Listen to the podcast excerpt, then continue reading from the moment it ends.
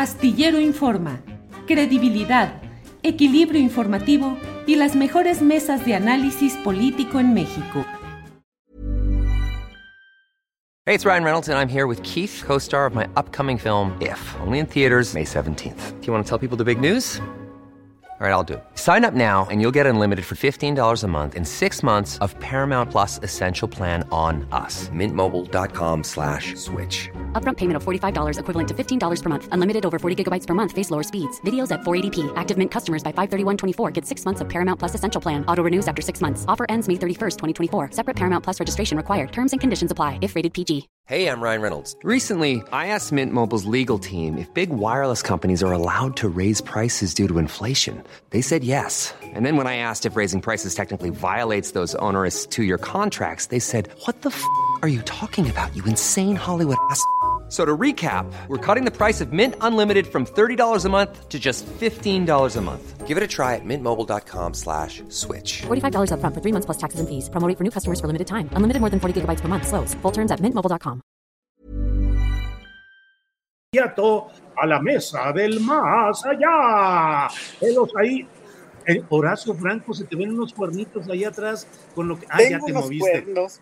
Tengo unos Eh. cuernos porque estoy en la Feria Internacional de Libro aquí del Zócalo. Ah, Y este de ratito ya toco antes que tú, porque tú pasas hoy. Le preguntaba ahorita a Marina Taibo a qué hora pasabas, pero creo que a las cinco y media, ¿no? Cinco y media estoy con Frida Guerrera a presentar su nuevo libro ahí en el foro.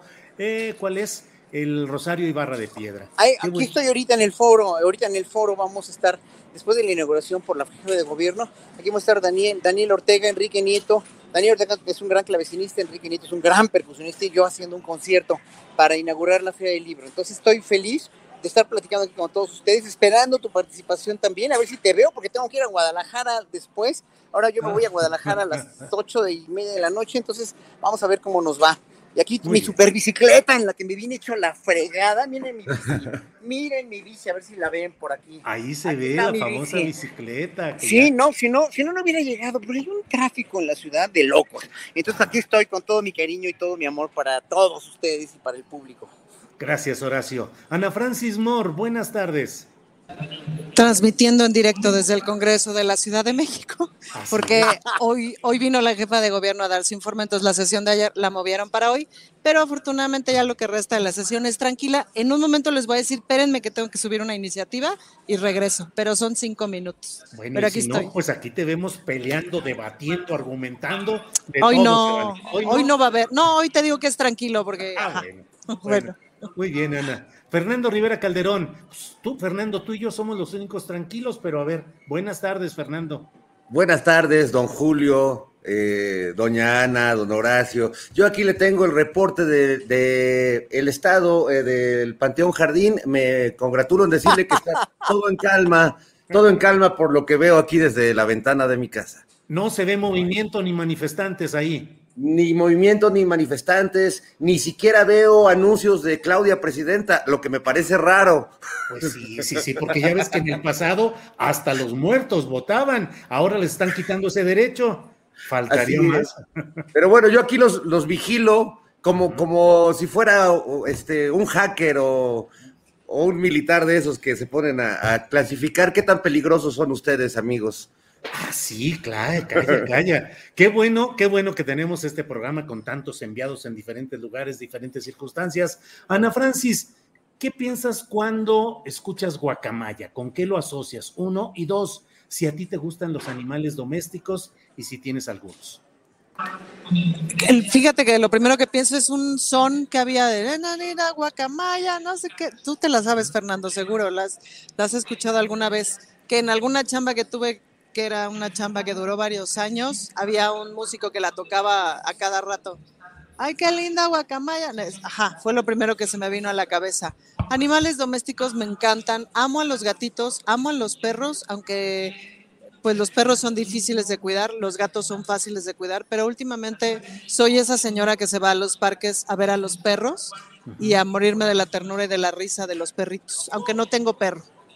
Ana, eh, los gatos son distantes. Dicen que uno no es dueño de ellos, sino ellos dueños de uno. Y los perros son afables, son cariñosos, son fieles, ¿qué te gusta más? ¿Las características del gato o del perro? Bueno, para mi vida de ahora, pues las características del gato, porque no me están demandando emocionalmente nada, lo cual es muy útil. Me puedo ir tres días y les dejo el alimento y no pasa nada. Entonces, eh, por eso me caen muy bien los gatos, por independientes. Gracias, Ana. Eh, Horacio Franco, eh, ¿qué opinas? La filtración, la filtración de cosas, ¿es un hecho positivo o negativo? En la vida cotidiana, ¿filtramos cosas? ¿Las filtramos para tener más poder? ¿Las filtramos para dañar a alguien? ¿Es el chisme? ¿La filtración es un chisme? No, mira, las filtraciones es como todo. Tienes, tienes, pueden tener un lado muy bueno y muy positivo y dar a conocer lo que se filtró por, por Julian Assange en lo de Wikileaks, está fantástico. Obviamente ahí se, se mucho del, del destrone literal de la, de la, del, del, orden mundial que teníamos con el neoliberalismo y de la corrupción neoliberal se vio ventilada y obviamente por eso el, el, destrone de toda esta gente empezaron los de Ocupa, Wall Street, empezó lo de Madrid, empezó lo de, o sea, con todas las filtraciones nos enteramos de lo, pésimamente mal que estábamos, no nada más gobernados, sino administrados por gobiernos con, coludidos con, con, con, este, con empresas corruptísimas y toda la cuestión del lavado de dinero, etcétera, etcétera, la colusión del crimen organizado con el crimen de cuello blanco con los gobiernos. Entonces, obviamente, desde entonces, desde esas filtraciones, que benditas sean esas filtraciones, obviamente hicieron que pues, se destapara una gran cloaca. Y hay otras filtraciones que se usan también para, finalmente, para, para, para, para mal, para ah, dar golpes blandos, para, para hacer que un, este, que un Estado eh, con mucha credibilidad pues tenga menos. O sea, todo depende como las luces, ¿no? Evidentemente, y aquí pues obviamente eh, en un momento también para ventilar a una institución todas las, verdades a medias que se pueden decir o pensar sobre el ejército. Yo creo que el ejército es como todas las instituciones en México, está altamente permeado por mucha corrupción, pero tiene muchas ventajas por las cuales nosotros finalmente vemos en el ejército pues una, una cierta esperanza que no pudimos ver en las policías municipales ni en las policías civiles que estaban tan corrompidas y tan terribles que por lo menos en el ejército sabemos que hay ese tipo de orden y ese tipo de verticalidad que en un momento dado se necesitaba para no coludirse con el crimen organizado. Entonces, es un arma de dos filos. Todo en esta vida es un arma de dos filos, desde los Wikileaks hasta las guacamayas. De la guaca al wiki. Sí. De la guaca al wiki. Gracias, Horacio. Fernando Rivera Calderón. En primer lugar, déjame decirte que como hablamos de perros y de gatos y de guacamayas, le han mandado ya saludos a Perucho, que nos dicen saludos, saludos muchos. Perucho. Perrucho, que ya debe estar ahí. Deje, dejen acercarlo para que salude. Sí, sí, por favor, sí, sí, que comparezca y que dé las gracias muy cumplidamente. Perucho, eh, debo decirles que Perucho es un perrito que no, no se pone en el, en el piso como otros perros, sino que él siempre está sentado en su silla. Mira, Perucho.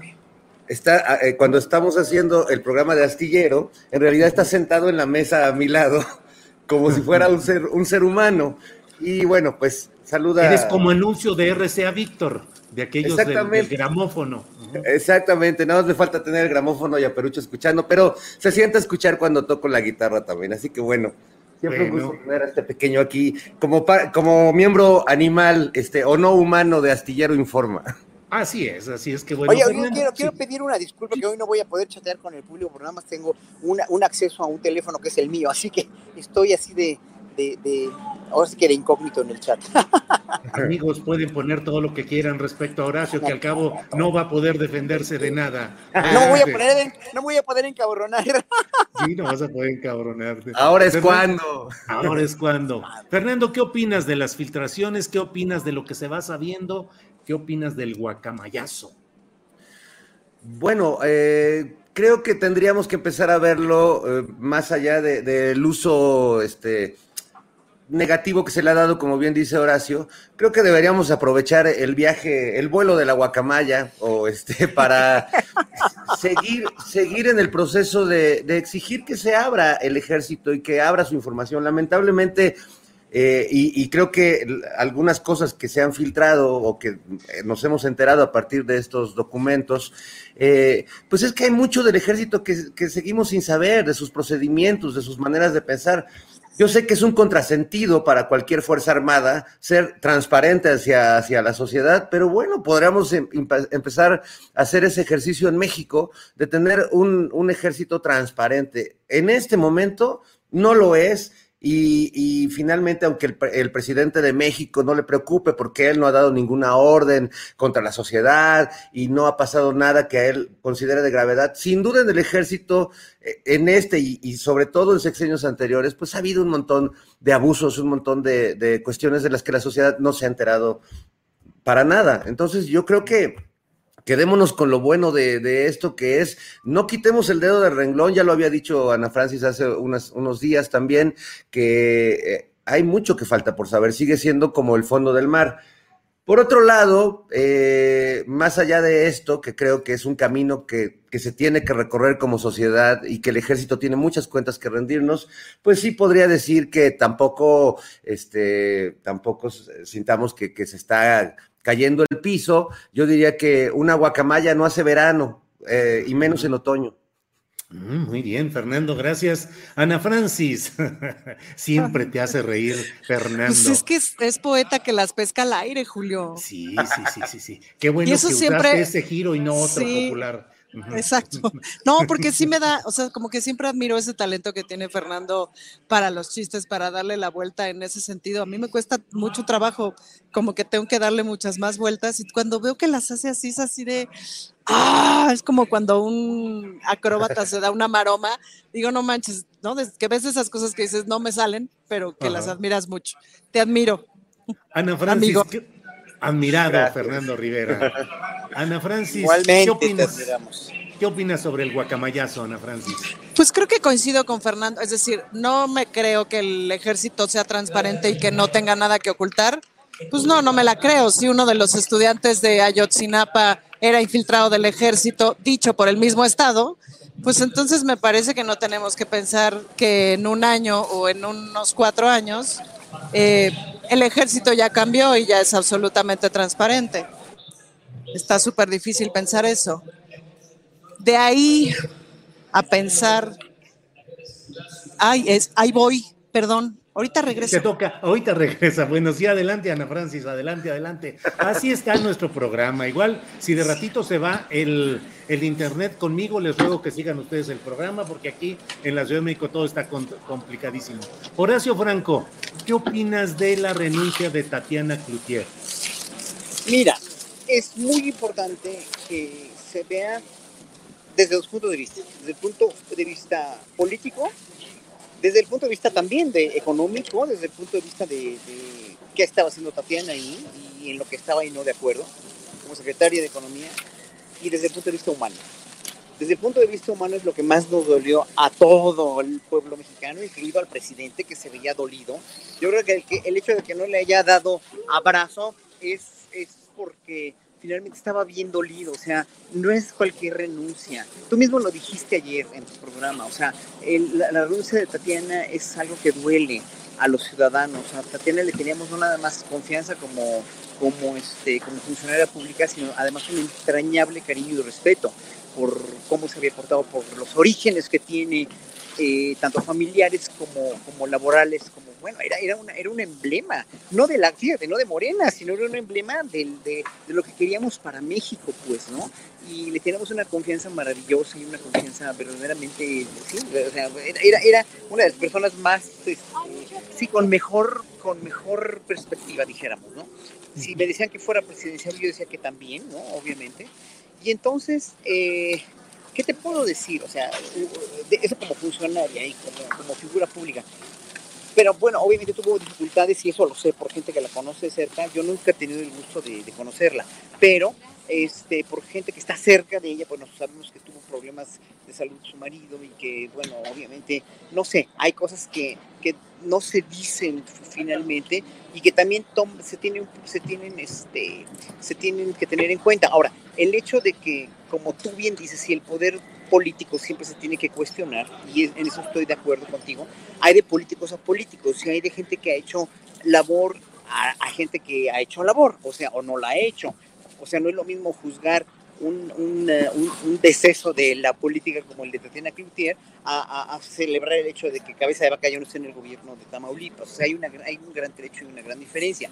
Entonces, obviamente, pues hay que tomar todo en cuenta. Yo nada más lo único que digo es que se debe de tomar en Tatiana ah, este deceso, dijéramos, de, la, de la función pública como una enorme pérdida que a todos nos duele y no prejuzgar hasta no saber. Espero que Tatiana dé entrevistas la semana que entra para que sepamos bien y yo creo que Tatiana se va a decir la verdad o por lo menos va a aclarar lo que queremos nosotros saber los ciudadanos.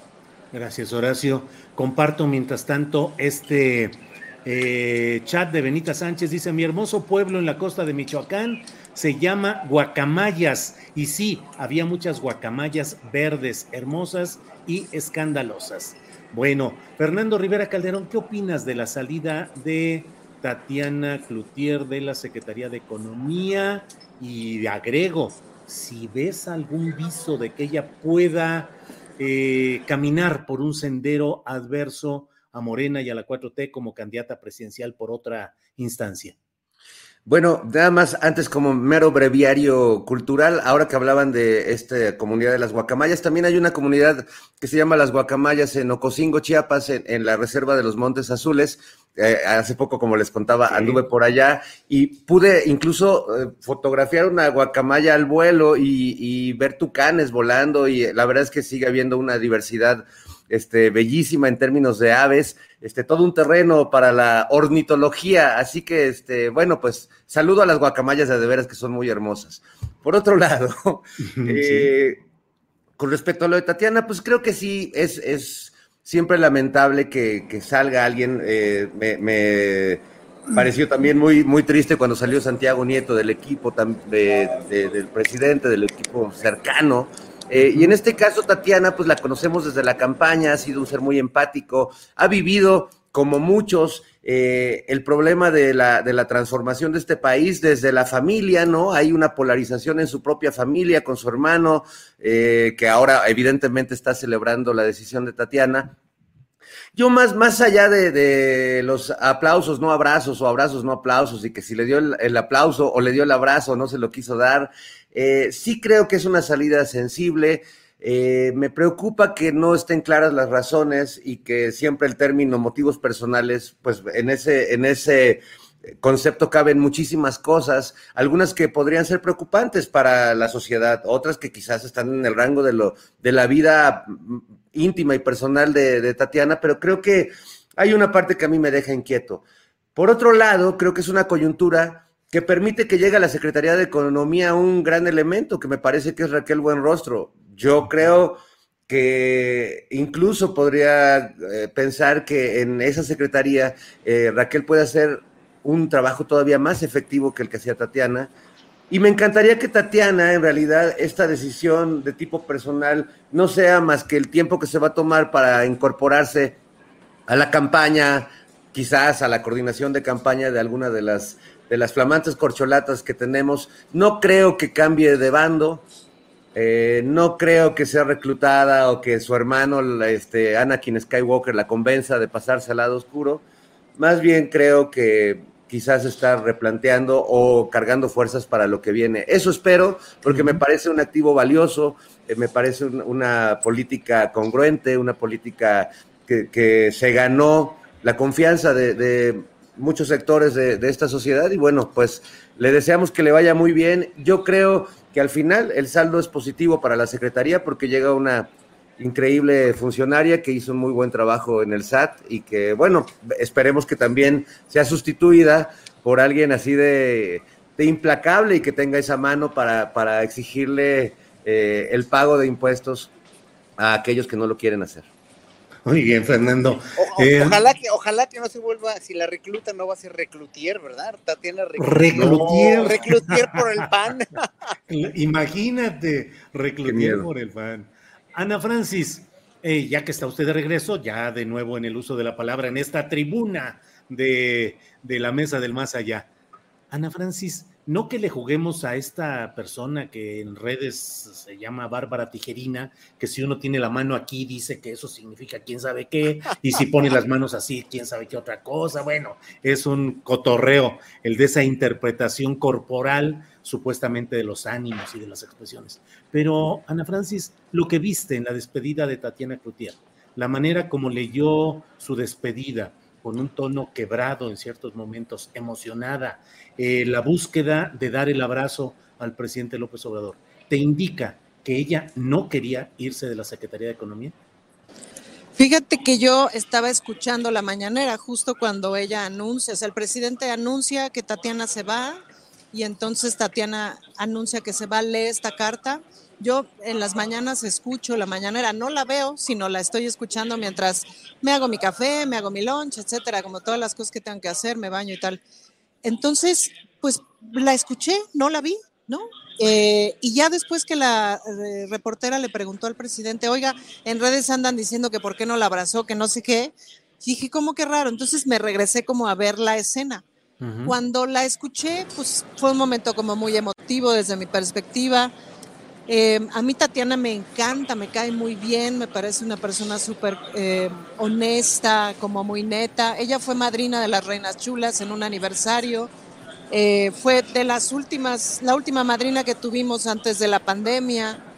Y como súper neta, ¿sabes? O sea, como, como me cayó muy bien. Y en otras cosas en las que coincidimos después, eh, comentaba algunas cosas como de su vida familiar y la complejidad de empatar como como estos cargos con la vida familiar y tal. Todo eso me parecía muy neta.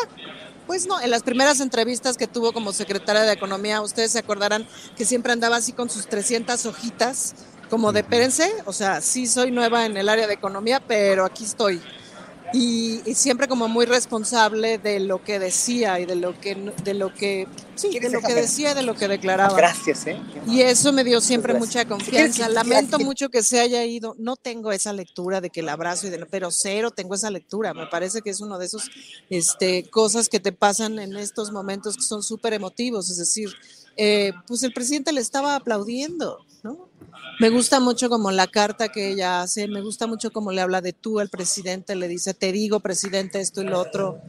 Eh, me gusta mucho como le dice esto de me paso a la porra, pues, ¿no? Em, a saber por qué se fue. Ojalá algún día nos cuente un poquito más, pues, ¿no?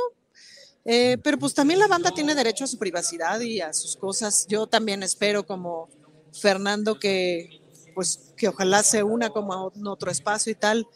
Pero pues también hay que pensar que, luego estas chambas son bien rudas, Julio, y no rudas porque, puta, me enteré de cosas que no puedo decir y entonces, o sea, me, estoy metiendo en la caca y entonces, no, güey, rudas porque es mucha responsabilidad, rudas porque es de muchas horas al día, rudas porque son tan emocionantes y tan apasionantes. Trabajar en la política, en el grupo mayoritario, en el gobierno, en este momento de la historia, pues es muy emocionante, Julio, y te emociona más que cualquier cosa en la vida. Y de pronto o sea, regresar tu cabeza a la vida familiar, regresar tu cabeza a la vida de pareja, regresar tu espíritu, etcétera, cuesta un montón de trabajo, pues hay que mantener un montón de equilibrios para estar bien. Entonces, bueno, pues pasan un montón de cosas, al cuerpo le pasan un montón de cosas, te enfermas, este, el desgaste físico, etcétera. Entonces, eh, pues a saber, ¿no? La verdad es que a saber, para nada tengo la lectura de, de si le hizo el feo, si no le hizo el feo, no, cero. Me parece que son un par de amigos que han estado hablando del asunto, como ella lo menciona, desde julio, no sé qué, que no es ninguna sorpresa para el presidente, que es una sorpresa para nosotros, por supuesto, que lamento, claro. Eh, y que la vamos a extrañar y que espero que pronto regrese a la vida política, pues sí.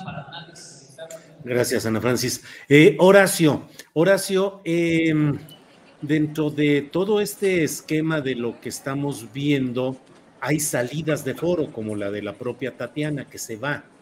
¿Qué opinas del papel que jugó Ricardo Monreal en la consecución de la extensión o la prórroga de la estancia de las fuerzas militares en la Guardia Nacional? ¿Crees que debe regresar al escenario morenista que debe ser recibido por el presidente López Obrador? ¿Que se le incluya dentro de las porcholatas o crees que ya quedó definitivamente, haga lo que haga, Monreal no se reintegra al primer plano de la escena política? Mira, cada quien labra su propio destino según sus actos, según sus hechos, según su, proceder. Y sabemos que Ricardo Monreal es un político de una cepa vieja, sí, tal como Andrés Manuel, pero Andrés Manuel se reinventa todos los días con tanta información que tiene y con tanta con tantos pendientes que tiene, ¿no? Tiene más pendientes que yo, que tengo tres aquí, dos en, uno, en una oreja y, otro en otra. Entonces Andrés Manuel tiene tanto pendiente que obviamente se tiene que reinventar y tiene que, que, que sacarse cosas de la manga de una manera vertiginosa. Cosa que Monreal, al no tener esas responsabilidades, pero sí tiene una responsabilidad en su vida, que es ser presidente, ¿no? Entonces, ya ser jefe de gobierno para él queda chico, ¿no? O sea, Morrell tiene muchas ambiciones y con, conforme a esas ambiciones ha ido trabajando y ha ido labrando su propio destino, su propio, su propio eh, futuro. Ahora, pasando por el cadáver de quién, pasando por, por, por los principios de quién, si tú pasas por los principios de ti mismo para lograr lo que quieres, o si pasas por los principios de la humanidad, o los principios del respeto, los principios de la lealtad, los principios de, pues, todos los principios positivos que conocemos, evidentemente si pasas sobre ellos, la gente no te va a querer, nada más, ¿no? Entonces, obviamente aquí Ricardo Morrell ha perdido mucha, mucho, mucho respeto, mucha credibilidad, pero sigue siendo un político muy hábil, sigue siendo un político muy bueno. Digo, el que ya perdió todo fue Muñoz Ledo, pero no comparemos ni edades, ni tamaños, ni nada, digo, obviamente, ni trayectorias. Pero Ricardo Monreal aquí lo que hizo pues, fue obviamente una jugada que le salió bien, ¿no? Y va a seguir haciendo jugadas que le puedan salir bien y que le puedan eh, lograr o hacer lograr un futuro promisorio para ser corcholata, candidato o lo que sea. La cuestión es que ya rompió mucho de la confianza que le teníamos o que le pudimos haber tenido como, como político, ¿no? Por todo eso que ha hecho. Y, yo creo que una cosa que dijo, que, se ha dicho, que dijo la misma tiene en una entrevista que le dio a Páez Varela y a Arnaldo Delgado, es que precisamente lo que no debe haber para nada, lo que no debe haber es precisamente, este, no debe haber una decisión, no debe haber este, bandos separados, no debe haber dentro de Morena. O sea, aunque no seas morenista, que no pertenezcas al partido, no debes traicionar los principios de una 4T para la cual luchaste por años. Y eso es lo que, ese es el peligro de lo que está haciendo Ricardo Monreal. Entonces, ojalá que le vaya muy bien. Es un buen político, pero tiene que tener en cuenta que pues ya no se le quiere como antes. Horacio, bien. Eh, Fernando Rivera Calderón. Fernando, eh, pues en la, en la baraja política sucesoria, pues se acomodan las cosas como quieren. Eh, pares, tercias, pócar, quintilla, flor corrida, lo que quieras. Eh, ¿Crees que está tomando una nueva presencia el personaje enteramente tabasqueño como es Adán Augusto López Hernández? Hay quienes dicen un López por otro López. Hay quienes dicen, pues es que la verdadera continuidad de López Obrador es López Hernández. Ha habido momentos en los cuales la entrega de estos resultados en cuanto a la negociación para lo de la Guardia Nacional y algunos otros temas, pareciera que Adán Augusto ha mostrado oficio político, pero no tiene todavía ni la fuerza, ni la, eh, la fuerza en las encuestas de opinión, ni la presencia pública. ¿Qué acomodos te laten a ti, que eres un hombre muy creativo y con una gran capacidad de juego de palabras y de imágenes? ¿Cómo se podría conservar la unidad de toda la fuerza morenista rumbo a 2024? Claudia, presidenta, Adán Augusto, continuar como secretario de gobernación. Eh, eh, Marcelo Ebrar como presidente y Claudia como secretaria de gobernación. Marcelo Ebrar como jefe del Senado y Ricardo Monreal como jefe de la Cámara de Diputados. ¿Qué combinaciones haría el siempre creativo Fernando Rivera Calderón? Bueno, lo, interesante de estas combinaciones, eh, querido Julio, pues es que los, los, elementos que están en juego no son demasiados. Entonces sí, sí podemos empezar a, especular eh, macabramente eh, sobre cómo podrían darse las cosas. Yo creo que ahí eh, sin duda, Adán Augusto ha mostrado que, tiene buenas dotes de negociador, buenas dotes políticas. A mí en particular me cae muy bien porque me cae muy bien la gente del trópico, a diferencia del maestro Krause y de otros, otros este, intelectuales. A mí la, banda de, la costa, eh, que será porque una de mis abuelas también es de Tierra Caliente y bueno, tienen todos un espíritu que a mí me gusta mucho, ¿no? Y que, y que dista mucho del modo de ser de, la, de las personas que vivimos en, la, en, las ciudades. Por eso también a veces le saca ronchas el estilo de, de, Andrés Manuel o de Adán Augusto. Ahora yo veo a Adán, ahora sí que muy Augusto, ahí donde está. Eh, creo que es un buen secretario de gobernación. Yo veo que lo quieren candidatear por ahí.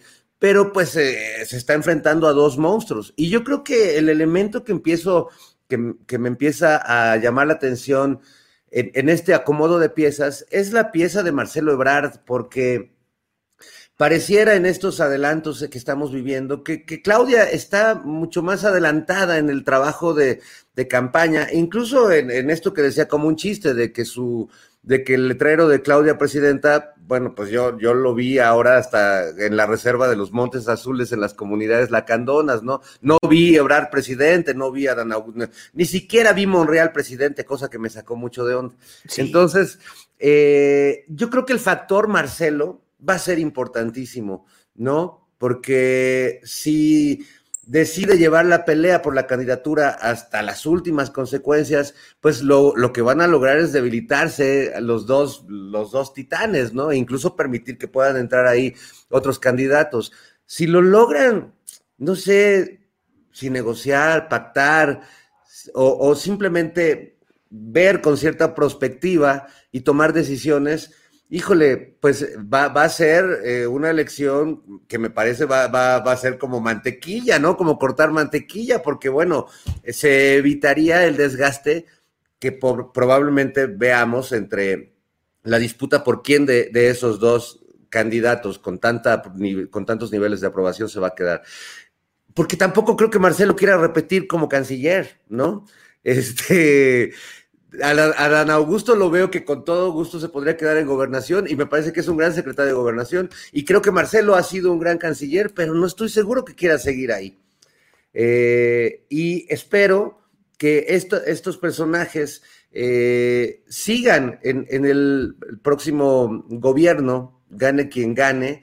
Me encantaría seguir viendo a Dan Augusto en una posición pública, eh, tejiendo esos hilos finos eh, es esa vieja manera de hacer política que tiene que ver con el contacto frente a frente, ¿no? No, no, este, como los panistas que se mandan en un chat, este, las instrucciones y sus propuestas. No, Adán tiene esta vieja manera eh, que la verdad deberíamos recuperar un poco de, del contacto directo, ¿no? De, la charla, del tete a tete, de echarse el cafecito, y creo que eso le hace mucha falta a la política mexicana, que está ahorita en una especie de estancamiento violento donde cada quien grita y, avienta lo que quiere y pues esto como que paraliza en vez de, mover las cosas. Eh, y bueno, pues ya podríamos hacer un tablero y poner unas fichitas y empezar a hacer una especie como jugar gato, este unas quinielas. Unas quinielas, pero hasta podría ser un juego de mesa, ¿no? Nos va a durar poquito, pero puede ser muy divertido. Bueno, pero dos años, Fernando, no está mal. Dos añitos. ya me hice un poco bolas en el orden de participaciones porque la diputada Ana Francis entró, salió y ya se me movió aquí un poco el esquema. Pero sigo contigo, Ana Francis. Ana Francis, eh, pareciera que es ya rebasado este tema de la Guardia Nacional y otros asuntos. Pareciera que el tema que sigue es el Instituto Nacional Electoral. ¿Ves en el horizonte condiciones propicias para que realmente se pueda llegar a una reforma electoral? Y no sé si tú tienes claro cómo sería esa propuesta que hace Morena de que haya pues listas plurinominales, que ya no haya las candidaturas individuales como hasta ahora. A mí de entrada me parece que esas listas plurinominales así. When you're ready to pop the question, the last thing you want to do is second guess the ring.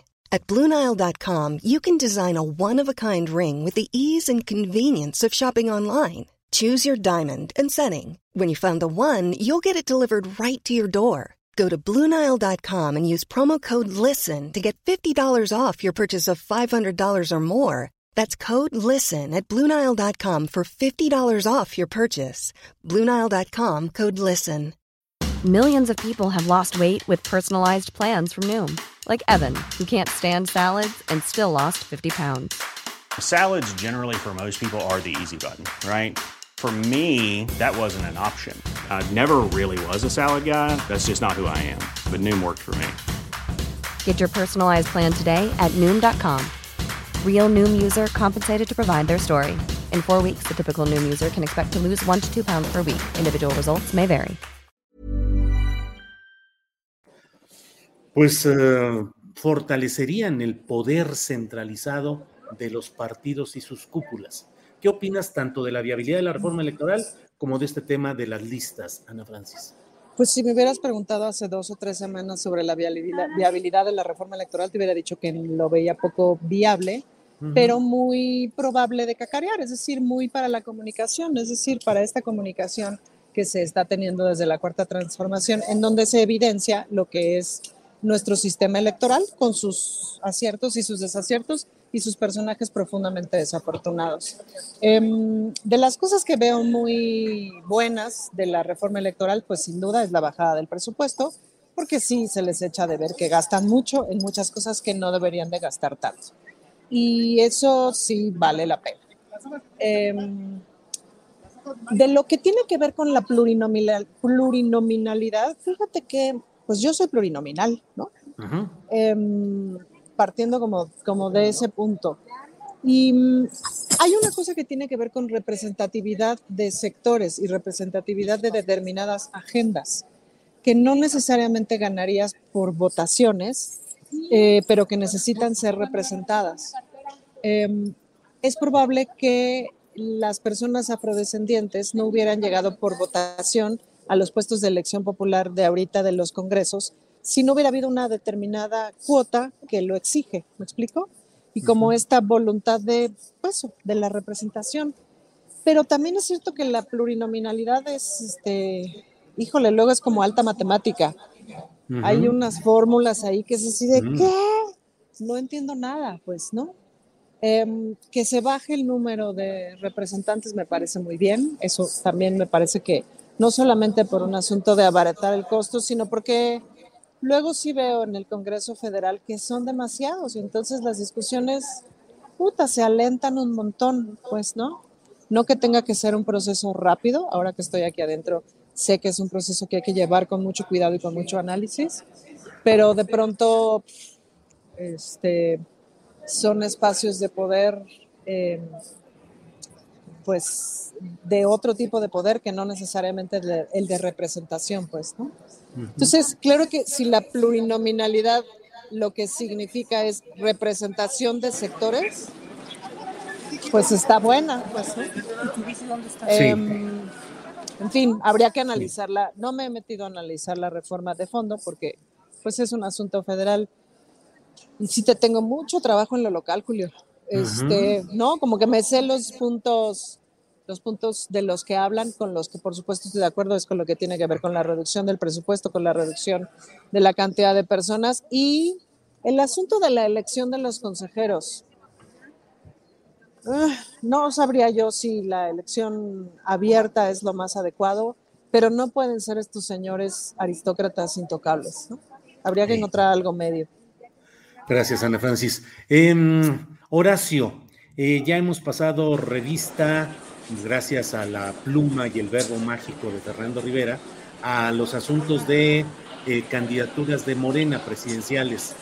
Ahora sí me parece que en la oposición hoy como que se están perfilando eh, dos opciones, una realmente muy, en mi opinión, grotesca y escandalosa, guacamayesca, la de Lili Telles, por una parte, y por otra, eh, la antípoda, Enrique de la Madrid, atildado, cuidadoso, muy formal en sus expresiones.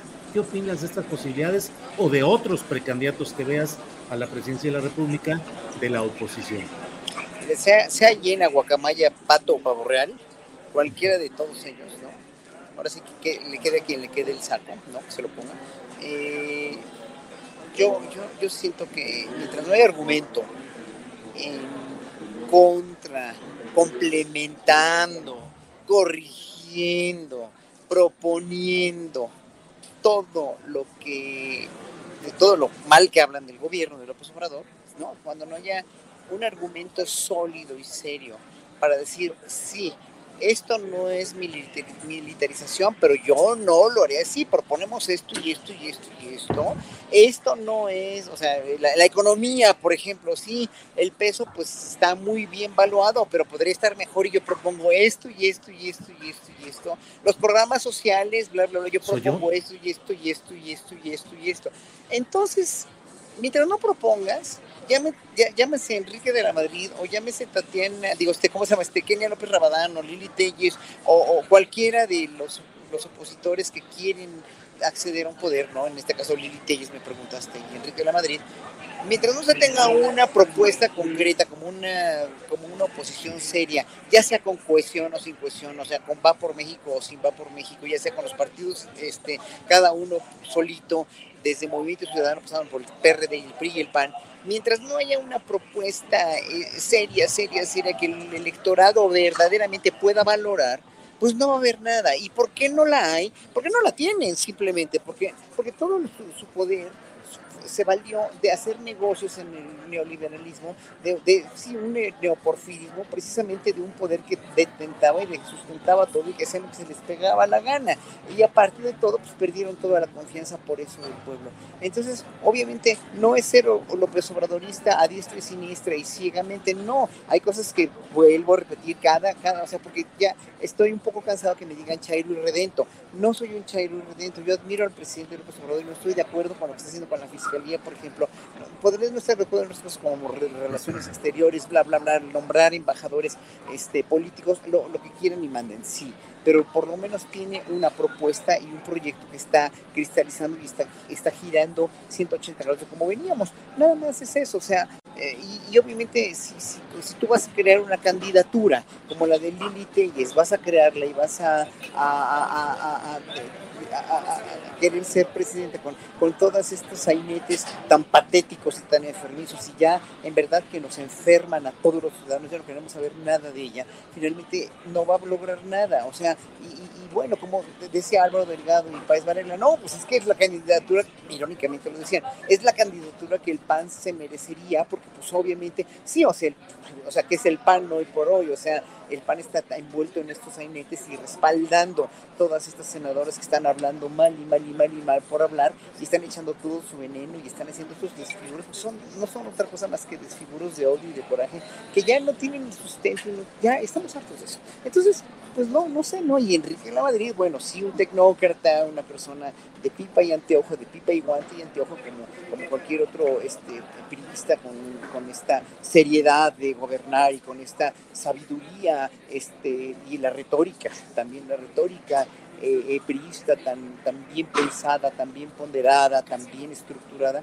pues sabemos que lo que nos hicieron con esa estructura tan bien planeada fue robarnos y vernos la cara de idiotas al pueblo durante años enteros. Entonces no tenemos confianza en el pueblo, no, no sabemos para dónde vamos. Por mucho que no nos gusten muchas cosas de, de este gobierno, no a mucha gente, que son la mayoría que sí estoy de acuerdo con ellos, ¿no? Es que no hay, no hay para dónde ver, no hay una oposición seria, congruente y coherente con lo que quieren. Gracias, Horacio. Fernando Rivera Calderón, actuamos con lo que tenemos y como podemos, es decir, Horacio nos dice, aunque algunas cosas no nos gusten, no hay más camino y en la propia oposición no hay alternativa. ¿Eso es bueno o es malo según tu punto de vista, Fernando?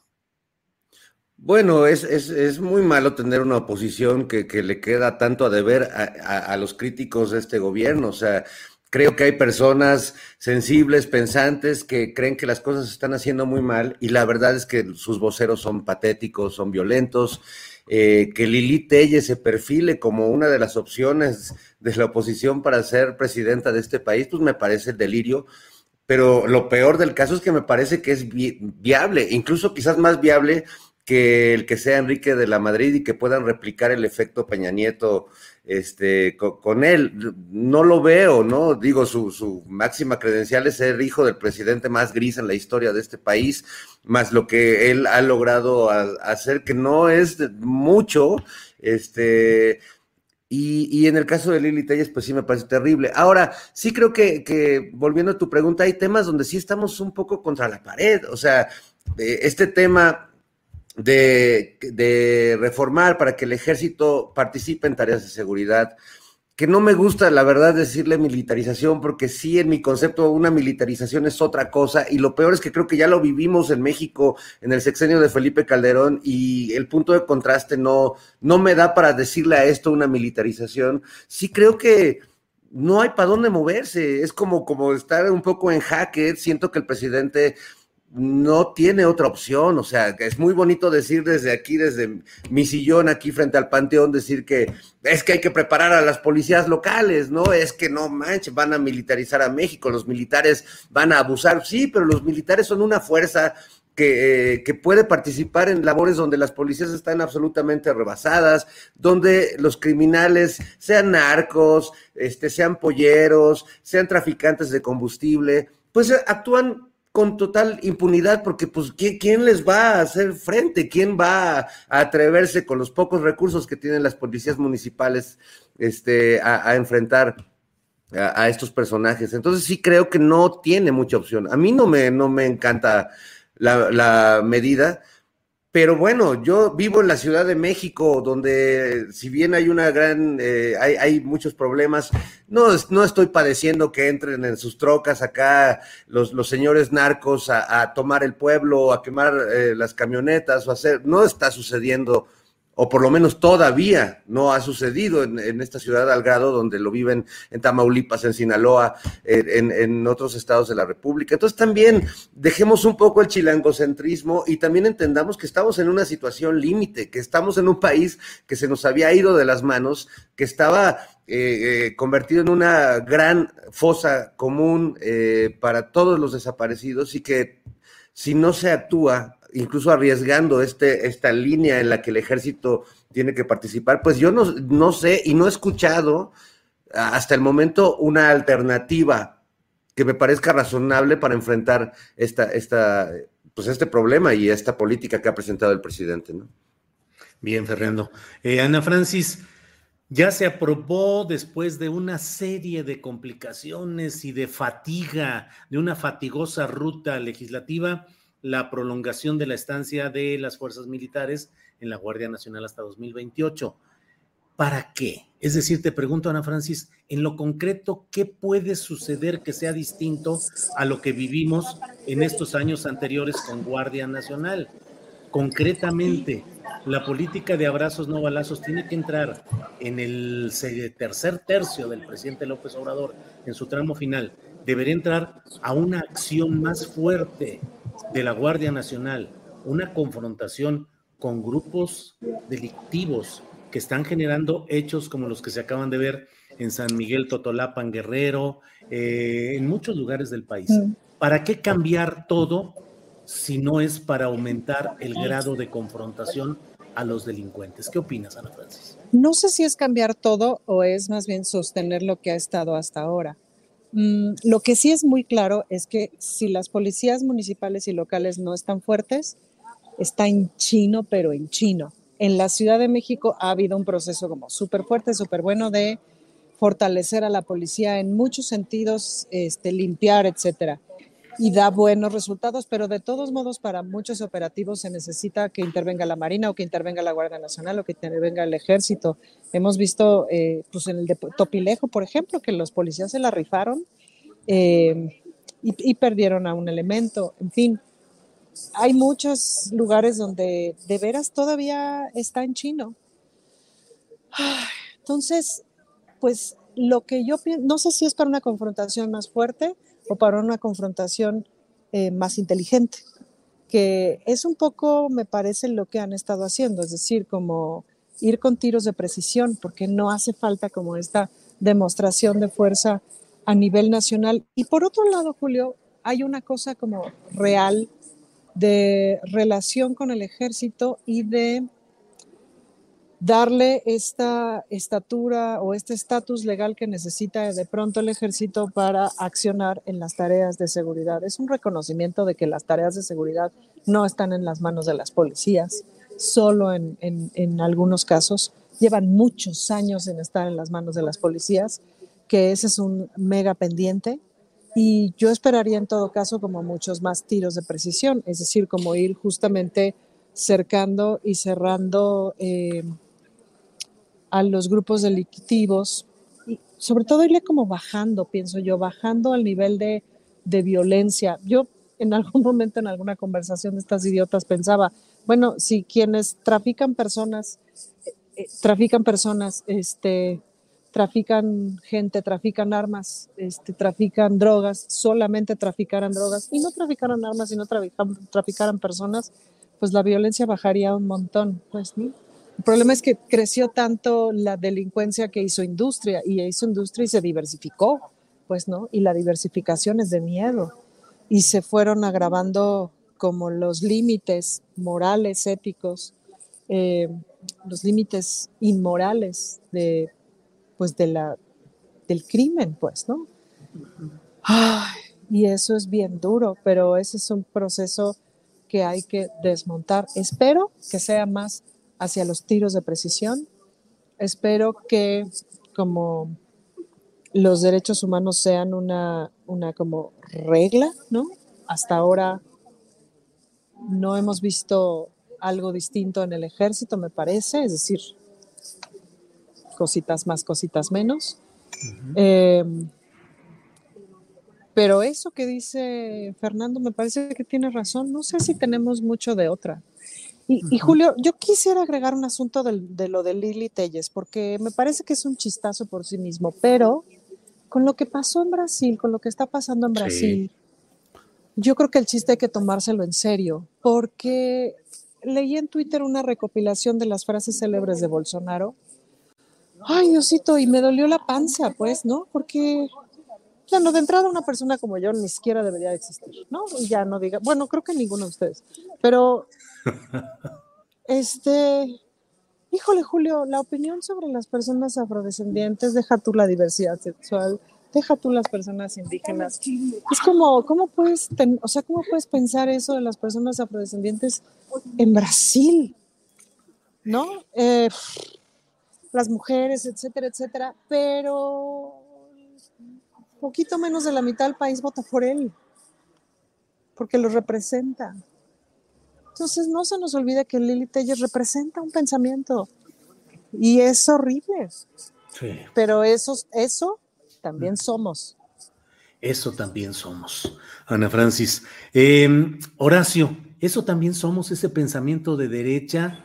Eh, ¿Qué opinas? El pensamiento de izquierda, libre, distinto, contestatario, mm, a veces pareciera que es minoritario en una sociedad que pareciera tener una tendencia también a lo conservador, al conservadurismo, a un pensamiento distinto. ¿Qué opinas, Horacio Franco? Estamos inmersos en la posibilidad de que crezca y tome más fuerza electoral ese pensamiento liliteyesco? Claro que estamos en peligro, tanto como, como está en peligro estuvo en peligro Italia eh, de que ganara la extrema derecha, que es una extrema derecha con muchas aristas muy diferentes de las que tenemos aquí o de las que tienen en Brasil, que, que se basan en otros, en otros principios pero de, de racismo, pero sí es racismo, de clasismo, pero sí es clasismo, de control financiero de las minorías, pero sí es control financiero en Europa. Ahora, lo que pasa en Latinoamérica obviamente es más virulento porque hay mucho menos historia terrible de la que hay en Europa con el racismo, porque aquí, aquí no se vio el, exterminio per se eh, eh, en pocos años de una población como era la judía. Entonces, en ese sentido, aquí eh, ha habido un exterminio, pero a largo plazo. Obviamente, una discriminación tácita. De una, yo siempre lo he dicho, hemos vivido en México en una sociedad de castas que está en el closet desde hace muchos años y que no salió hasta que en este sexenio, curiosamente, ya la ciudad de castas de closet ya salió, ya no somos tan de closet y nos declaramos clasistas, nos declaramos racistas o hienistas, como Lili Telles, pues, ¿no?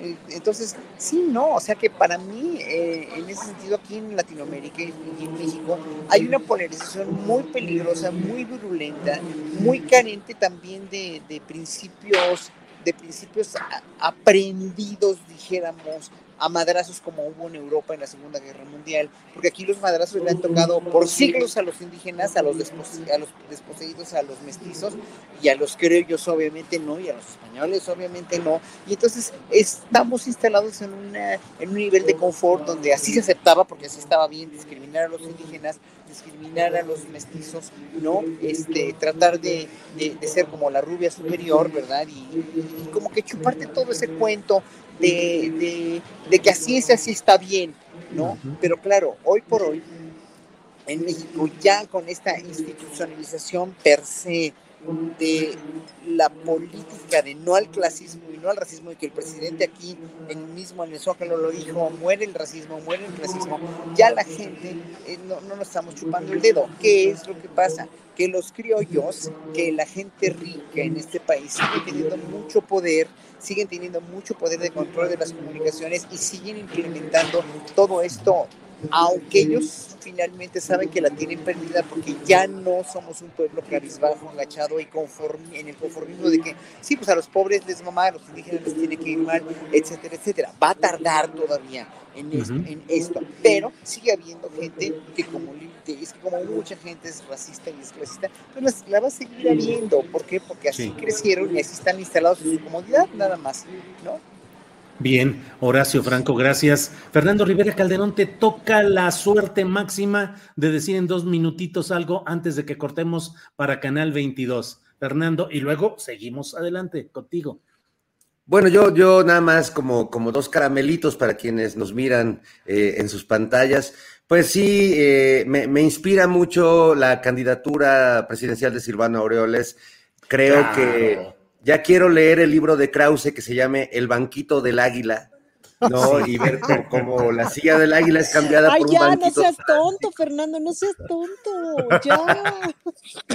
Y, y, por otro lado, Julio, pues también decir que esta semana Joaquín López Doriga nos dio una lección de periodismo, refrendó porque le dicen el teacher, y nos mostró, a mí, a mí me, me, me sacó de onda porque eso no lo vi en la escuela, que estar sentado en un aeropuerto esperando tu avión es una nota periodística que puede ser de golpeteo crítico y duro. No sé a ti qué te pareció, pero a mí sacudió todos mis principios de, sobre periodismo, Julio. Sí, bueno, pues las dos cosas, ¿eh? lo de lo de Silvano Orioles con su banquito, que es la única tarjeta de presentación, banquito verde. Acuérdense, yo soy el del banquito, vaya cosa. Ni cómo ayudarle. Ni cómo ayudarle y lo otro, pues sí, este, este ejemplo de periodismo de López Dóriga y la respuesta que le dio, la respuesta que le dio ahí eh, eh, Tatiana, diciéndole, ahí saludamos a todos. Hola, hola, Elena. ¿Cómo estás? Salúdalos, salúdalos. Hola Elena, querida. Estamos aquí en el programa. Un astillero y todos ellos. Estamos aquí en el programa. Estoy con ella ahorita. Excelente, qué bueno en el mismo, en la jornada. Así es, estoy muy contento de ver aquí Elena. ¿eh? Sí, claro que sí. Así es, Julio Estamos contentos. Bueno. Bueno, pues eh, así, este es un programa movido, interesante, como pocos, así es que lo disfrutamos. Gracias, Ana Fran. Bueno, vamos a decirle adiós a Canal a 22. Canal 22. adiós a Canal 22. Adiós a Canal 22, bla, bla, bla, bli, bli, bli. Gracias. Bueno, y continuamos, por favor. Fernando Rivera, adelante con el postrecito final, ya para ir cerrando este programa. Este, bueno, pues el, postrecito era un poco el banquito del águila, este, y, ah, Silvano. Oye, no, no, pero lo, lo, que creo que podría agregar a esto es que creo que es una gran oportunidad para que, ya, ya que se lanzó Silvano, que yo creo que pues Claudia, Marcelo, todos deben estar muy preocupados. Temblando. Eh, yo creo que está padre que Francisco Javier García Cabeza de Vaca sería el coordinador de campaña ideal, ambos prófugos, este, hacer una campaña como virtual en redes, sería una cosa bonita que se unieran esos dos, pues grandes, este, tránsfugas, ¿no? De veras, qué, qué bien, Ana Francis Horacio, qué bien que Fernando eh, se ve imbuido de ese sentido, eh, pues de, Colaborativo, de compartir Julio. colaborativo y entender qué bueno, imagínate. ¿Sabes qué? Es que estuvo circulando este meme en donde están Anaya y Cabeza de Vaca diciendo, yo pago la mitad de la renta, hermano.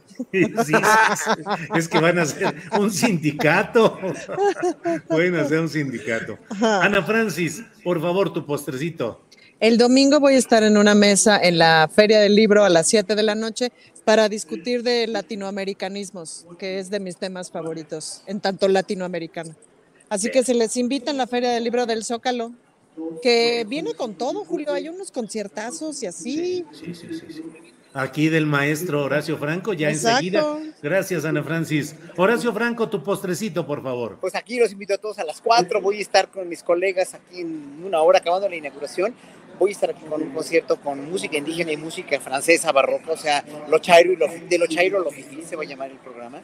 Y este, no, bueno, y mañana voy a Guadalajara a dar una charla a un festival que se llama Papirolas, es un festival para niños, muy padre, y voy a dar un- una charla sobre orientación vocacional, de cómo encontrar, eh, lo que yo encontré cuando chavito, a los 11 años, encontré mi verdadera vocación, mi verdadera, sí, mi, mi vida con la música y decirles a los papás y a los niños que de las artes sí se puede vivir muy bien, pese a que la gente cree lo contrario. Las artes son como cualquier otra profesión y si, te- si tienes talento y si tienes pasión, con mucho trabajo vas a lograr una carrera muy exitosa. Y en eso redunda mi charla, que va a ser una charla ilustrada con música también. Horacio, muchas gracias. Gracias Bueno, pues llega el momento, son las 3 de la tarde en punto. Gracias, Fernando Rivera Calderón. Muchas gracias, Julio, Ana, Horacio. Un gusto verlos como siempre. Gracias, Ana. Muchas gracias. Me llevo en mi corazón el banquito del águila. El banquito del águila. Horacio, gracias, buenas tardes. Adiós a todos, Nos vemos de rato por ahí. Chao, hasta Gracias. luego. Chao. Hasta luego.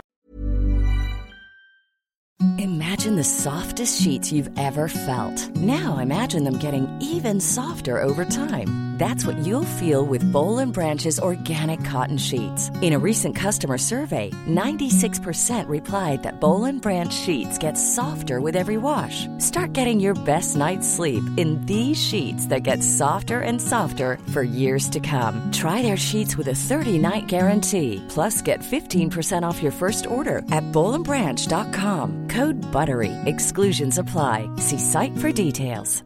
Hey, it's Paige DeSorbo from Giggly Squad. High quality fashion without the price tag. Say hello to Quince. I'm snagging high-end essentials like cozy cashmere sweaters, sleek leather jackets, fine jewelry, and so much more. With Quince being 50 to 80% less than similar brands.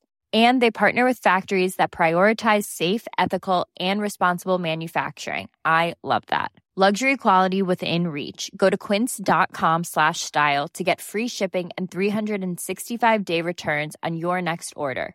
Quince.com slash style. Para que te enteres del próximo noticiero, suscríbete y dale follow en Apple, Spotify, Amazon Music, Google o donde sea que escuches podcast. Te invitamos a visitar nuestra página julioastillero.com.